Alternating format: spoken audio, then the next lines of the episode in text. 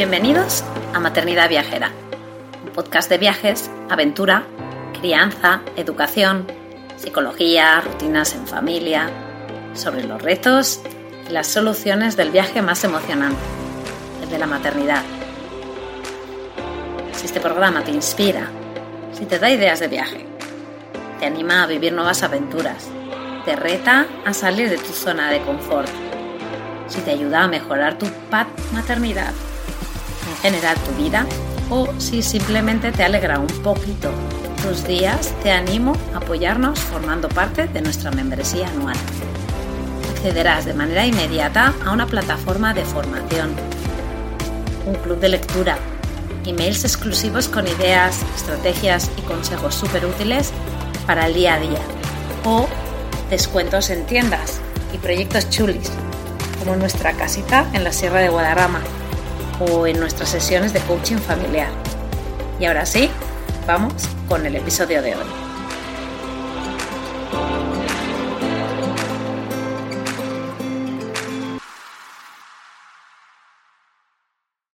Pues hoy estoy con Dani Kemeni.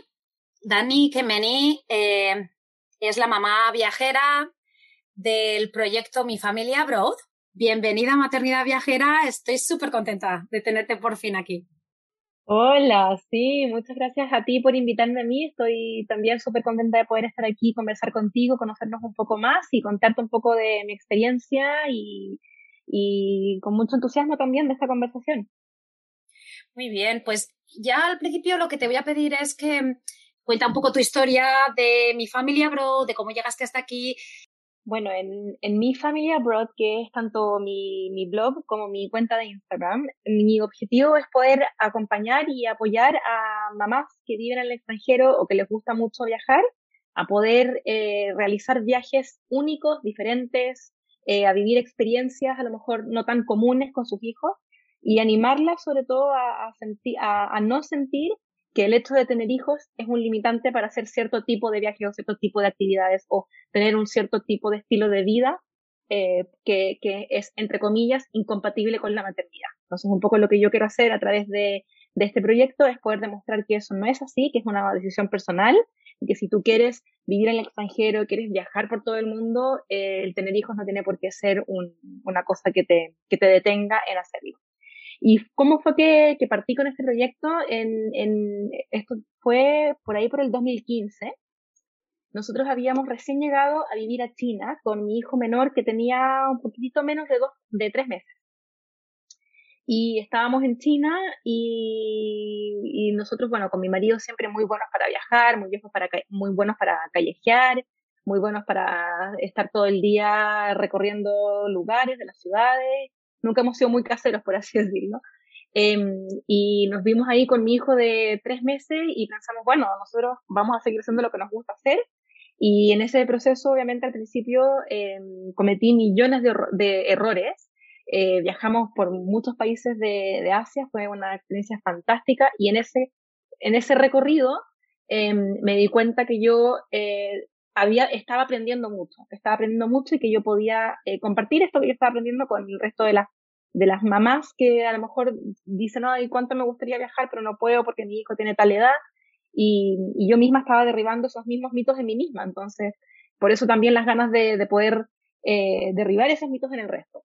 Y así es como partió mi familia abroad y hoy en día ya, como te dije, desde el 2015 eh, que, estoy, que comparto mucho contenido, recursos, eh, apoyo, inspiración para ayudarte a planificar viajes, para ayudarte a, a, ver que es posible hacer lo que sea que tú quieres hacer, aunque tengas hijos, y, que vivir en el extranjero y que viajar con hijos, obviamente es distinto que hacerlo sin hijos, pero no por eso es eh, menos entretenido o, y mucho menos imposible sobre todo la idea de animar, ¿no? Eh, yo siempre, pues a, mí siempre de manera personal me ha animado cuando he visto otras historias, ¿no? Y te hacen, eh, pues caer en cosas que igual antes nunca habías pensado y, dices, ah, mira, pues, pues, ¿por qué no, no? Eh, para las que nos estáis escuchando, eh, pues Dani no lo ha dicho, pero Dani es de Chile, nació en Chile pero ha dado muchas vueltas por el mundo. Y, luego pues viniste a España y luego pues lo que has comentado que te fuiste a China. Yo creo que tú eres como una, una mamá mujer hiperactiva, que te metes en mil cosas, ¿no? Esa es la impresión que me da a mí. Totalmente. Ella sabe de muchos temas, tres temillas que a mí me interesan mucho, ¿no? Entonces, el primero, el del bilingüismo, ¿no? Ella da también en su, en su Instagram muchos consejos de cómo eh, criar a tus hijos en el bilingüismo, en dos idiomas diferentes, ¿no? Entonces tú les hablas, eh, desconozco si tu esposo también o no, o si eres no, mi esposo, mi esposo es chileno también, los dos hablamos como lengua materna el español. Sí, y mira. Así que explica, explica tú. Sí, sí, sí. es que todos me preguntan como, ¿por qué? ¿Por qué? Eh, bueno, lo voy a contar eh, rápido em, para poder luego hablar de estrategias, de cómo, cuándo, dónde, etcétera, ¿no? Bueno, la verdad es que todo partió en mi caso de una forma súper espontánea. O a ver, lo primero es que yo soy, soy profesora y he trabajado durante toda mi carrera profesional, que ya van a ser 13 años, qué terrible lo vieja que estoy, eh, trabajando en colegios internacionales donde he tenido la oportunidad siempre de trabajar con muchos niños em, que hablan diferentes idiomas, que llegan a una clase sin hablar el idioma vehicular de esa clase y en ese contexto me he formado mucho al respecto.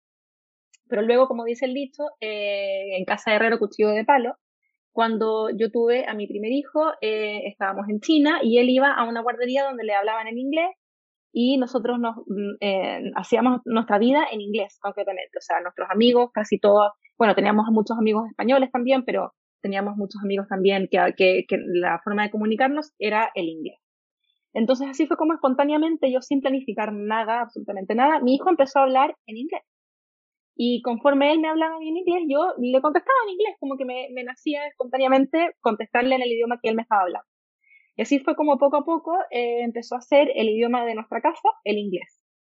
Y, ¿Y por qué digo que en casa de herrero cuchillo de palo? Porque si bien yo esto lo había estudiado mucho antes, cuando, cuando estudié en la universidad y luego en mi práctica profesional, dado el contexto del tipo de colegios en el que siempre he trabajado, eh, con mi hijo, como te dije, no planifiqué nada, no pensé nada, no le di ni el más mínimo de tiempo de pensar qué estaba haciendo ni por qué, sino que simplemente empezó a pasar. Hasta que nos vinimos de vuelta a España. Mi hijo ya tenía tres años y en ese momento él no hablaba nada de español y entró a un colegio donde, un colegio bilingüe, pero donde todos los compañeros, todos los pares hablaban español y no hablaban inglés. Entonces, él se pasó los primeros tres meses mudo, sin decir ninguna palabra, y ahí fue cuando yo empecé a decir, no, aquí yo tengo que sacar un poco los libros, sacar los estudios que tengo y empezar a aplicarlos en mi familia porque para poder apoyarlo de la mejor forma posible.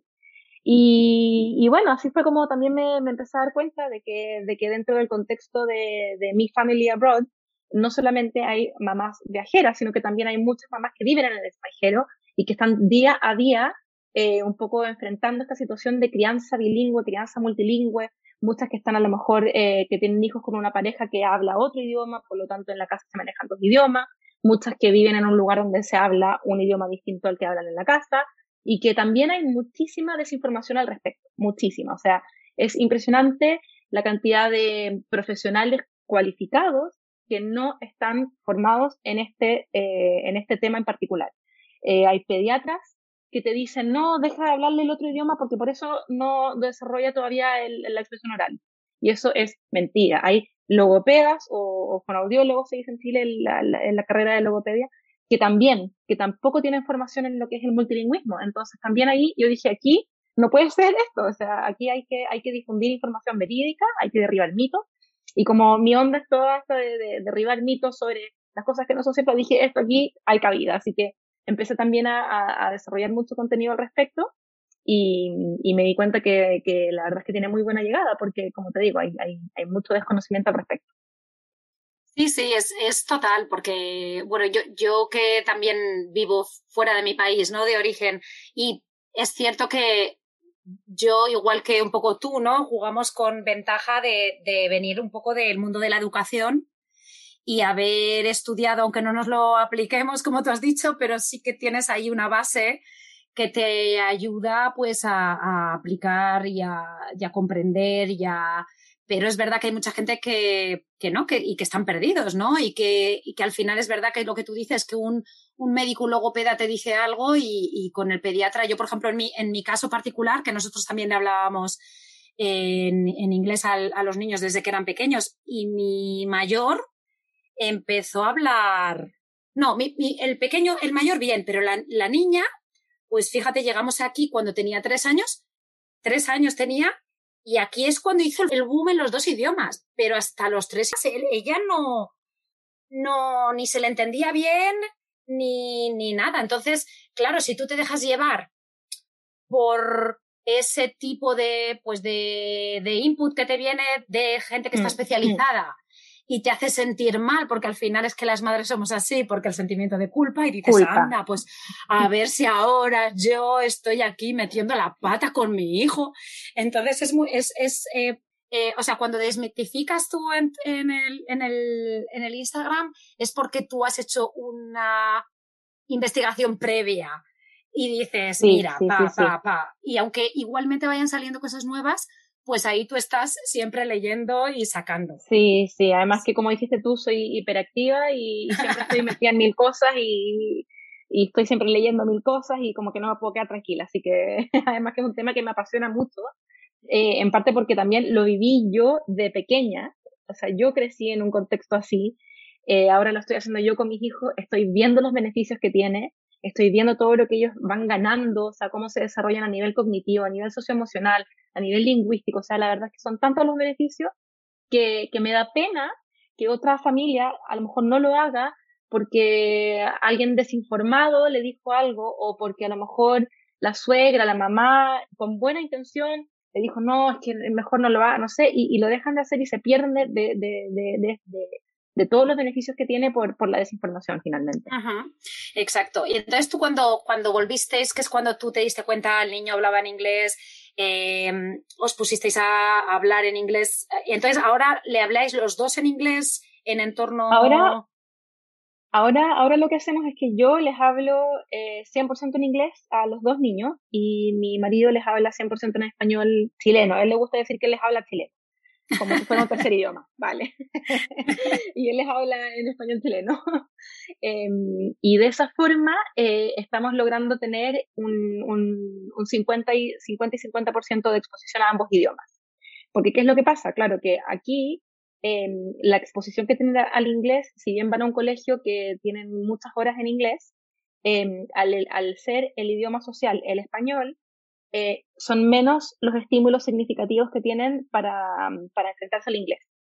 Y por eso yo trato de, de suplir eso eh, hablándoles yo en inglés y, eh, o sea, y, y, leyéndoles cuentos en inglés y un poco mis, mis amigos, mi familia que, que, nos conocen bien, también yo les digo, si puedes hablar en inglés, habla en inglés, si no, no pasa nada, obviamente no es que sea así como súper escrito, aunque solo hable el inglés a mis hijos, no, para nada, si a mí no me interesa que hablen inglés, me interesa que sean bilingües que también es otro tema súper importante porque, eh, dato también para los que escuchan, que muchos colegios donde se enseña un segundo idioma, hay como una política de aquí solo se habla ese idioma y no se habla ningún otro idioma. Y la verdad es que yo, bueno, obviamente cada uno tiene que elegir el colegio que uno quiere, ¿no? Pero, pero para mí, mi meta es que mis hijos sean bilingües, no que aprendan inglés.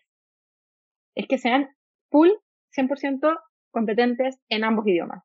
Y para eso hay que, hay que asegurar de tener el estímulo de calidad en ambos idiomas en un porcentaje elevado, igualmente elevado, para que alcancen ese bilingüismo, que finalmente el, el nivel de competencia que una persona adquiere eh, de un idioma va en directa relación con la calidad y la cantidad de la exposición que tiene a ese idioma. Uh -huh. Exacto, exacto. Y por mucho que, eh, aunque el concepto de, de escuela bilingüe está fantástico, eh, cuando tú vas, el niño va a una escuela que es bilingüe, en el que haya un 50-50, un 40-60 más o menos, pero luego sale de allí y va a tener 100% exposición en el idioma del lugar, al final no es el 50%. Claro. Entonces, pues, sé un idioma que no es el eh, donde yo estoy viviendo, donde el niño recibe el, el mayor tanto por ciento de estímulo eh, lingüístico, ¿Qué puedo hacer para empezar? ¿Qué hago? Yo te sugeriría que lo primero es que te pongas una meta súper clara. O sea, tú, ¿qué es lo que quieres lograr? ¿Qué es lo que quieres que tu hijo alcance? ¿Quieres que tu hijo logre hablar, eh, adquiera un nivel lingüístico social? ¿Quieres que tu hijo adquiera un nivel lingüístico eh, académico? ¿Qué, exactamente qué es lo que tú quieres para tu hijo? Eso es lo primero.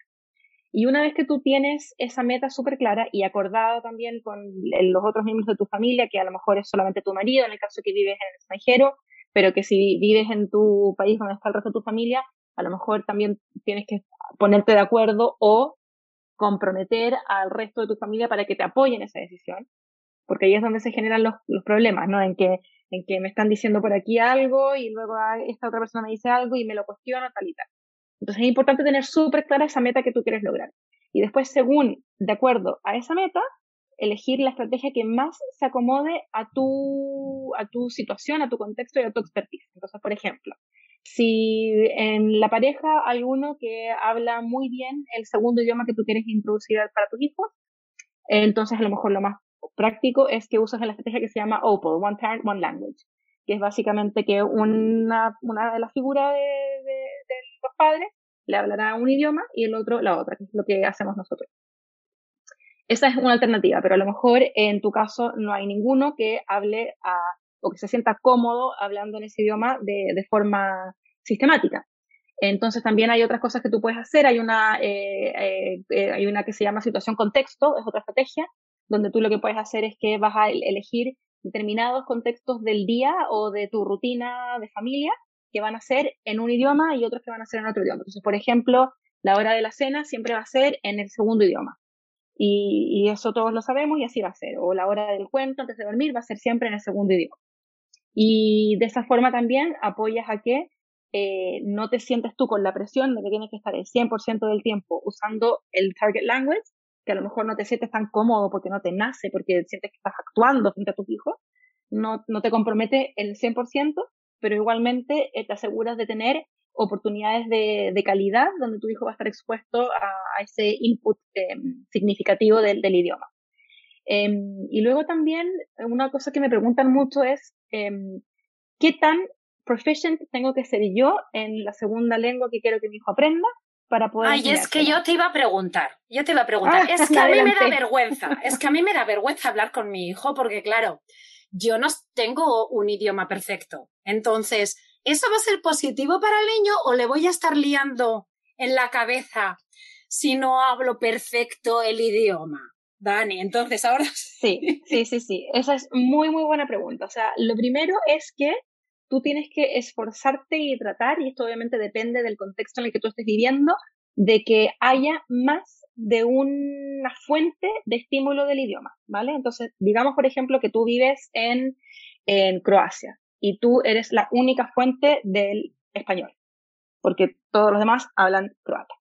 Tú lo que tienes que hacer es preocuparte de que, de que ojalá no seas solo tú la única fuente que el niño va a tener del español. Porque aunque sea tu lengua materna, tú siempre vas a cometer algún error. O sea, uno nunca habla perfectamente ningún idioma, a menos que seas como un PhD en lingüística.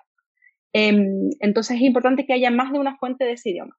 Y luego también es importante, eh, sí es verdad que cuando el niño tiene un modelo eh, X, el niño va a aprender ese modelo. Entonces, si, si, si tú le estás hablando con un error gramatical consistentemente, eh, el niño va a aprender como que esa fuera la norma, ¿no? Por eso es importante que haya más de una fuente. Entonces también, aquí también influye mucho el tema del acento, que me preguntan mucho, o sea, ya. Pero es que mm, yo quiero que, que hable como nativo, sepa este concepto de nativo y que pronuncie súper bien de acuerdo al inglés británico.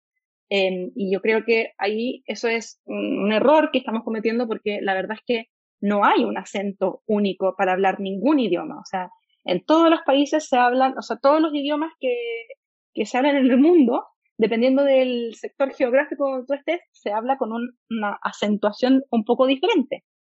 Entonces, tampoco es también es un error pensarnos que la forma correcta es el inglés británico. El español correcto es el español de España, de, eh, no sé, de Navarra, por inventarte algo. o sea, claro, que al final eh, podría ser cualquiera, al final es, es, una cosa geográfica y cultural. Entonces, no es que un, un acento sea mejor que el otro, eh, eh, yo siempre digo, mientras el mensaje se entienda de forma efectiva, está bien. Pero habiendo dicho todo eso, lo mejor es asegurarte que hay más de una fuente de ese idioma y que no hay solamente una.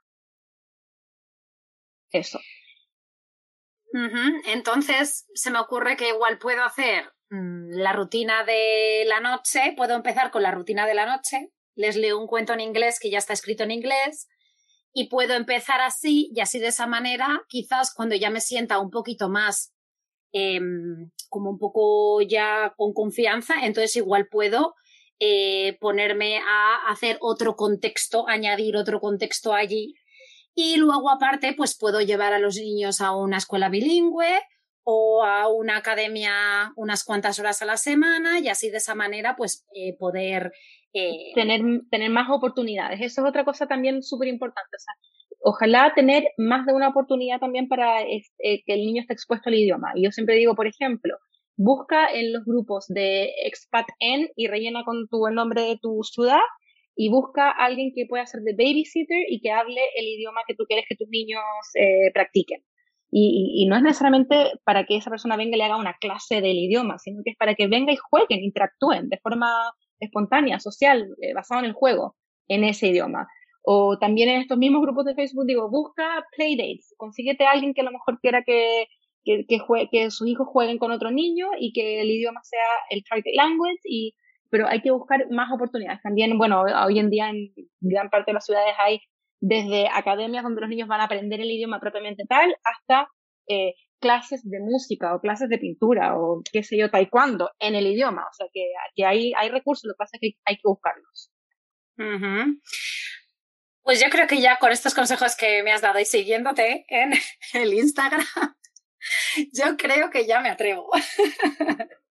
No, pero de verdad, muchas gracias, porque sí que, sí que eh, eh, yo que estoy en una situación con menos conocimiento que tú, pero mm, similar, eh, me he encontrado con muchas situaciones que tú me estás comentando, ¿no? Entonces yo creo que hay mucha gente que se podría lanzar a este del contexto que has dicho.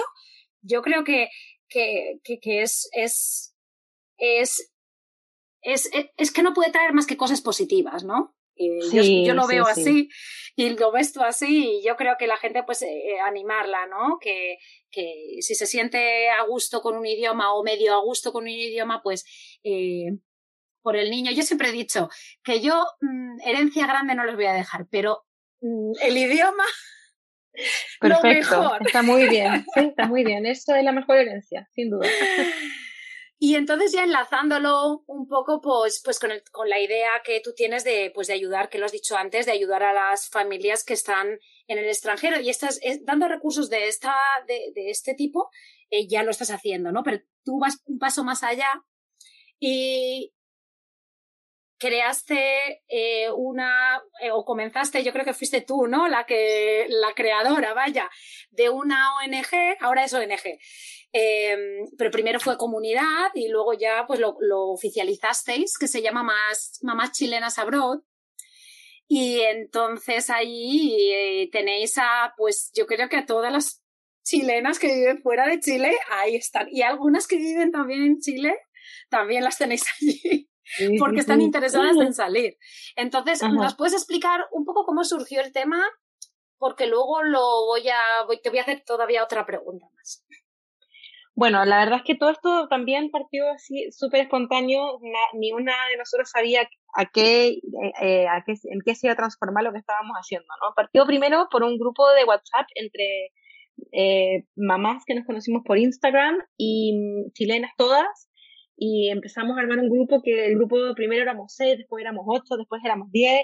Entonces de repente alguien dijo, ¿por qué no abrimos una cuenta en Instagram? Abramos una cuenta en Instagram. La cuenta en Instagram empezó a crecer súper rápido y, y, de repente yo con, con otra de, la, de, las integrantes, que es eh, Vale, se llama, eh, nos sentamos un día conversando y dijimos, ¿sabes qué? Esto tiene tanto potencial, o sea, la cantidad de mensajes que nos llegan al Instagram diciendo, qué rico que las encontré, eh, yo que, que, me sentía tan sola criando en el extranjero y no tenía con quién conectar, eh, ahora encontré, las encontré ustedes y me cambió la vida. Eh, me, por fin hice una amiga que llevo un año viviendo en tal parte y no me había hecho ninguna amiga hasta que las encontré ustedes. O sea, cosas así y dijimos, esto realmente tiene mucho potencial. Y así fue como lo, lo empezamos como a armar, le empezamos a dar más forma, nos pusimos, nos propusimos un, una meta, un propósito, Em, luego, conforme eh, íbamos viendo las distintas formas de alcanzar ese propósito, que es concretamente el apoyar a todas las mamás chilenas que viven en el extranjero a que la experiencia de vivir fuera de Chile sea positiva, em, eh, nos dimos cuenta que, lo que, que, un paso importante que teníamos que dar era oficializarlo de alguna manera, por lo que eh, incorporamos al, al equipo una, una, una, mamá chilena que es abogada, eh, y ella nos dijo, pero eso es súper fácil, se inscribe como ONG y, y en el fondo nos fuimos encontrando en el camino con muchas mamás chilenas con muchas ganas de hacer algo, eh, muchas con un poco esta sensación de eh, tengo mi profesión, eh, me fui a vivir a otro país siguiendo la oportunidad laboral de mi marido, no en todos los casos, ¿ah? también hay muchas mujeres ahí muy power que, se fueron por, su oportunidad laboral, así que esas también siempre hay que mencionarlas. Em, pero de, de, eh, de, una forma u otra empezaron a llegar todas estas mujeres que tenían ganas de, de hacer algo, de aportar, de, de, reencantarse con su profesión y aportar desde esa expertise que tenían. Y así fue como llegamos a lo que tenemos ahora, que es una ONG donde tenemos un equipo multidisciplinar de expertas en desde diseño gráfico, periodistas, eh, eh, una, una, diseñadora web, eh, eh psicólogas, o sea que de verdad que finalmente eh, armamos una red de apoyo. Realmente esa, ese concepto de, cuando tú te vas a tener hijos en el extranjero eh, y te das cuenta que, te falta esa red de apoyo, te falta esa tribu, eso es lo que nosotros somos y eso es lo que hemos logrado. Así que estoy súper contenta con ese proyecto, de verdad. Pues muy, a mí me parece muy, muy interesante, muy interesante. Así que, oye, igual aquí mmm, mamás españolas abroad igual a alguien le interesa. Igual me lo pienso, ¿eh, Dani? Ahora tengo demasiadas cosas en mi mente, pero oye, igual en no, me parece súper interesante. Y entonces ahí eh, eh, todas las eh, mamás, todas las mujeres que hemos salido al extranjero, pues obviamente te encuentras con, con tus dificultades, ¿no? Eh, y entonces aquí voy a hacer una relación de este proyecto que tienes con el tema del bilingüismo de antes y de, pues, de los niños, ¿no? Ya no solo del bilingüismo, sino de los niños, ¿no? Entonces es como, ¿qué pasa con los niños, no? Y entonces ahí es eh, un tema que es súper interesante, que se llama, en, en inglés se llama Third Culture Kids y en español se llama Niños de Tercera Cultura. Entonces, ¿puedes hacernos una explicación de qué es eso, porque eh, probablemente no sea muy conocido y, y yo sé que hay mucha gente, muchas mamás y muchos papás que están escuchando y que viven fuera, entonces, o que quieren, entonces, eh, ¿qué, ¿qué, es eso? Mira, eh, los Third Culture Kids es un concepto eh, que empezó, que es, que, bueno, que lo empezaron a desarrollar los psicólogos en base a la experiencia de los niños, hijos de misioneros que se iban a viajar, a vivir en distintas partes del mundo con sus padres que eran misioneros eh, y que dentro de esa experiencia estaban dos años en un lugar, tres años en otro, un año en otro y así durante toda su infancia y su adolescencia. Y mm, se trata básicamente de niños que viven, que, que viven fuera de su cultura y se les llama third culture kids porque se habla de que la primera cultura es la cultura de los padres o de la familia la segunda cultura es la cultura del, del país donde están viviendo y luego ellos arman como un poco que, como, como que construyen su propia cultura, su tercera cultura, donde no son ni de la cultura de sus padres ni de la cultura del país donde viven, sino que ellos mismos construyen su propia identidad tomando algunas cosas de algunos elementos de, de, de ambos, de ambas culturas o de incluso adicionales en el caso de que eh, hayan pasado por más de un cambio, ¿no? Y mm, es un, es un, es un tema muy importante en el de poder ponerle esta etiqueta a, los niños. Y no, no porque eh, yo crea que haya que etiquetar a los niños, sino que porque los niños que se están criando y que están pasando gran parte de su etapa del desarrollo en un país que no es el, el país de su pasaporte, por así decirlo, de pasaporte de sus padres, tienden a crecer con una inseguridad en relación a cuál es realmente su identidad. Entonces son niños que no se sienten identificados cuando viajan de vuelta a su país eh, de pasaporte, que le llaman passport country. Cuando vuelven a ese país, no se sienten identificados con las personas que están ahí, ni con esa cultura, pero a la vez tampoco se sienten 100% identificados por la cultura del país donde están viviendo. Entonces son niños que como que, como que no tienen esa raíz con ningún lado. Y eso para un niño que está en desarrollo, sobre todo ya cuando están entrando en la adolescencia, los 13, 14, 15 años, eh, es súper complejo emocionalmente y socialmente. Entonces, el poder ponerle esta etiqueta para estos niños es como, no soy un nadie, no soy nada, porque no soy, en, en mi caso, no soy chilena, pero tampoco soy española. Entonces, soy nada. No, soy algo, soy un third culture kid. Y, y, y, hoy en día, gracias a las redes sociales, hay, hay muchas comunidades de, de adultos ya, ¿no? Que pasaron por esto eh, y, de, y de adolescentes que se ponen en contacto los unos con los otros y se dan cuenta que ahí está su cultura, que, que esos, esas son las personas con las que se identifican y que tienen muchas cosas en común. Y, y finalmente es importante sentir que perteneces a algo.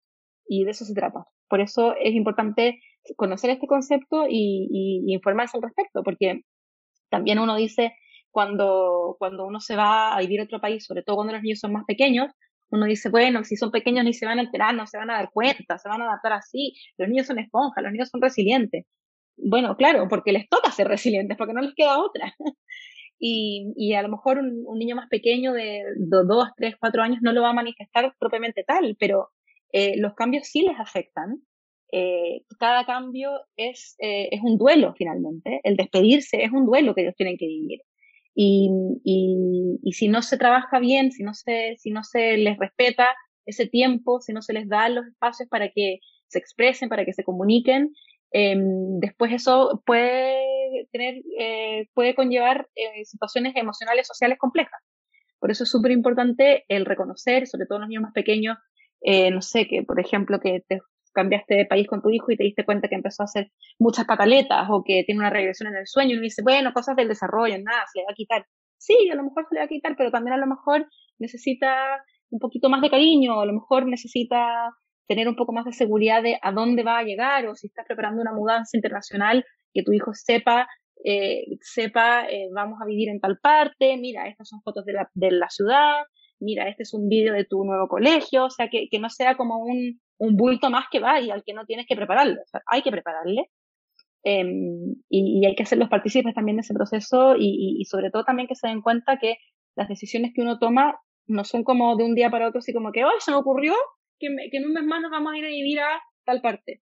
Porque tú no, no, ese proceso de decisión, de trabajo previo que tú haces, que es súper extenso, no, no lo compartes con tu hijo porque crees que no lo va a entender o crees que no, que no hay lugar compartirlo con él, pero eh, si no lo haces, al final tu hijo queda como que le queda la idea de que a ti un día para otro se te ocurrió.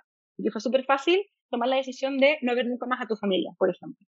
Entonces son todas estas cositas chiquititas que, que uno tiene que ir trabajando con los niños, más allá de la edad que ellos tengan, eh, y para apoyarlos en estas transiciones de la mejor forma posible.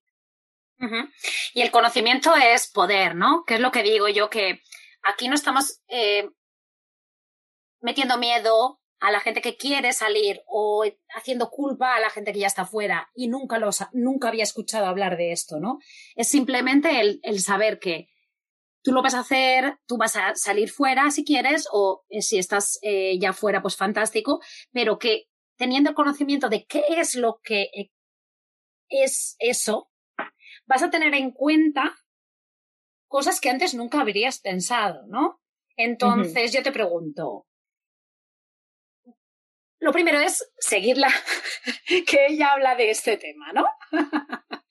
Pero lo segundo es, ¿qué recursos me das para que me ponga a leer, a ver, para yo saber todo lo posible y no caer en esos errores, Dani? Bueno, lo primero que yo sugeriría es que vayas a Instagram y busques eh, en, la, en la lupita, en el Explorer, busques Third Culture Kids y te van a aparecer varias cuentas eh, enfocadas a, adolescentes, enfocadas a, madres, enfocadas a padres en general, de hijos, de niños de tercera cultura. Y yo te sugiero que sigas todas esas cuentas porque hay, hay bastante información buena que lo que hace más que nada es visibilizar esto que, que pasa desapercibido en muchos casos. Y luego también un autor que es súper bueno es uno que son dos, son tres, son tres autores. El tercero no me acuerdo cómo se llama, pero es Pollock Pollock y alguien más, que juntos escribieron un libro también que se llama Third Culture Kids, que también es un libro muy bueno, que cuenta los testimonios de muchos niños en distintas etapas de su vida que tuvieron esta experiencia. Y, y, también un poco como aclarar que lo que hemos comentado hasta ahora, como que, como que uno queda con, uy, qué terrible, pobres niños de tercera cultura que lo pasan tan mal, traumados por siempre. No, no. A ver, también el ser un niño de tercera cultura tiene muchísimos beneficios y, y esos beneficios también están súper estudiados y documentados por, por gente que ha vivido la experiencia, también por los psicólogos que lo estudian. Son niños que eh, desarrollan resiliencia, que desarrollan apertura de mente, mentalidad internacional, eh, que aprecian la diversidad, que, que, son mucho más respetuosos del otro, mucho más empáticos, que tienen muchas habilidades sociales, eh, que en muchos casos hablan tres y cuatro idiomas, o sea que de verdad que eh, tienen muchos, muchos beneficios. Y, y yo creo que por lo mismo es importante informarnos al respecto para poder sacarle el mayor provecho a esos beneficios y eh, apoyar a los niños para que realmente puedan brillar dentro de este contexto que se les está expuesto a distintas culturas, que no sé en tu caso, pero por lo menos en el mío, uno de los grandes motivos por los que yo quiero seguir viviendo fuera de mi país es porque quiero precisamente desarrollar ese aprecio por la diversidad y esa apertura de mente a distintas culturas. Y me encanta que mis hijos puedan hacerlo desde la infancia, porque ese es el momento donde más les va a calar estos conceptos. Así que, así que no hay que quedarse con lo negativo y, y, tenerle miedo, sino que simplemente hay que conocerlo, como tú dijiste, que el saber, el saber, el conocer es el poder finalmente. Sí, sí, exacto. Totalmente de acuerdo con todo lo que has dicho. Eh, y entonces yo ahora te digo, vale, sí. Incluso voy a hablar ahora a mis hijos en, otro idioma y quiero salir fuera. Yo también quiero ser como tú. Quiero irme fuera de mi país. Quiero que mis hijos tengan todos estos beneficios que tú acabas de, de, de exponer. Entonces, ¿Cómo hago? ¿Cómo me voy fuera? ¿Qué recomendaciones me harías para mm, ver qué posibilidades hay en el mundo? Bueno, yo creo que mm, depende mucho de, de, cómo es cada uno. O sea, hay, personas que, que son súper arriesgadas y, se van a la vida a buscar trabajo en el lugar eh, donde quieren ir. Hay otras personas que prefieren primero buscar un trabajo. Em, yo creo que lo, lo, importante es primero averiguar bien, o sea, hacer mucha investigación de, de según tu, tu, pasaporte, qué tipo de convenios hay. De repente hay convenios que uno no tiene idea. O sea, por ejemplo, yo recién descubrí que existe el convenio, el Mercosur Agreement entre muchos países de Latinoamérica y que puedo vivir y trabajar en casi todos los países de Latinoamérica y nunca tenía ni idea. Entonces yo creo que también uno no sabe esas cosas. Uno parte siempre diciendo, no, no voy a poder, no, es muy difícil, no, eh, eh, eh, está muy difícil conseguir una visa de residencia, pero la verdad es que hay muchas posibilidades que uno no conoce. Entonces, lo primero es averiguar muy bien y por eso un poco voy a hacer la propaganda a, mamás chilenas abroad, que algo que le sirve no solamente a las chilenas y no solamente a las mamás, eh, tenemos muchísimos recursos ahí que han creado las miembros de la comunidad eh, de 20 países, 20 países, sí, 20 países distintos y información de qué tipo de visa puedes obtener, cómo se obtiene, qué necesitas para llegar. O sea, que en el fondo la información está disponible y uno tiene que encontrarla porque, porque es mucho más fácil de lo que uno cree. Y también una cosa que yo suelo comentar con mi marido, la mayor de los problemas que uno se pone al enfrentar un cambio de este tipo son personales y uno cree que uno no puede. Y, y, el otro día conversábamos de esto y, llegamos a la conclusión de que realmente eh, todos tenemos más posibilidad de la que creemos que tenemos para poder vivir fuera, para poder vivir en otro país, todos.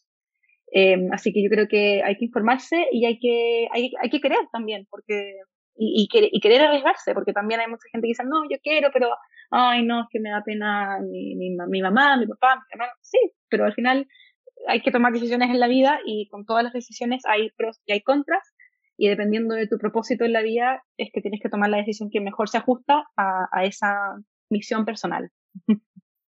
Sí, me ha gustado mucho lo que has dicho de que muchas veces el impedimento nos lo ponemos nosotros mismos, ¿no? Al final es un impedimento mental y no se aplica solo a salir fuera del extranjero, sino a, muchísimas cosas, ¿no? Entonces hay que luchar mucho eh, con este, pues con esta lucha personal que tenemos, que hay veces que no nos damos cuenta, pero que somos nosotros luchando con nosotros contra nosotros mismos en cosas de quiero pero no. Y esas conversaciones que tenemos mentales mientras que no hablamos, eh, mm, y sí, mm. sí, estoy totalmente de acuerdo que es, que es eh, realmente una tendencia grande ¿no? en las personas y, y, pero que bueno, yo, yo creo que tú animas a la gente a hacerlo y yo también lo hago, que hay muchas maneras exactamente y que hay muchos recursos. Eh, y bueno, y ya ya hemos hablado de muchas cosas, Dani. Hemos hablado de bilingüismo, hemos hablado de niños de tercera cultura, de cómo salir al extranjero, de si salir siendo una familia. Yo creo que lo dejamos por aquí ya. Entonces, entonces, Dani, muchas gracias. Nos vemos, ¿vale? Gracias, Laura. Un abrazo grande.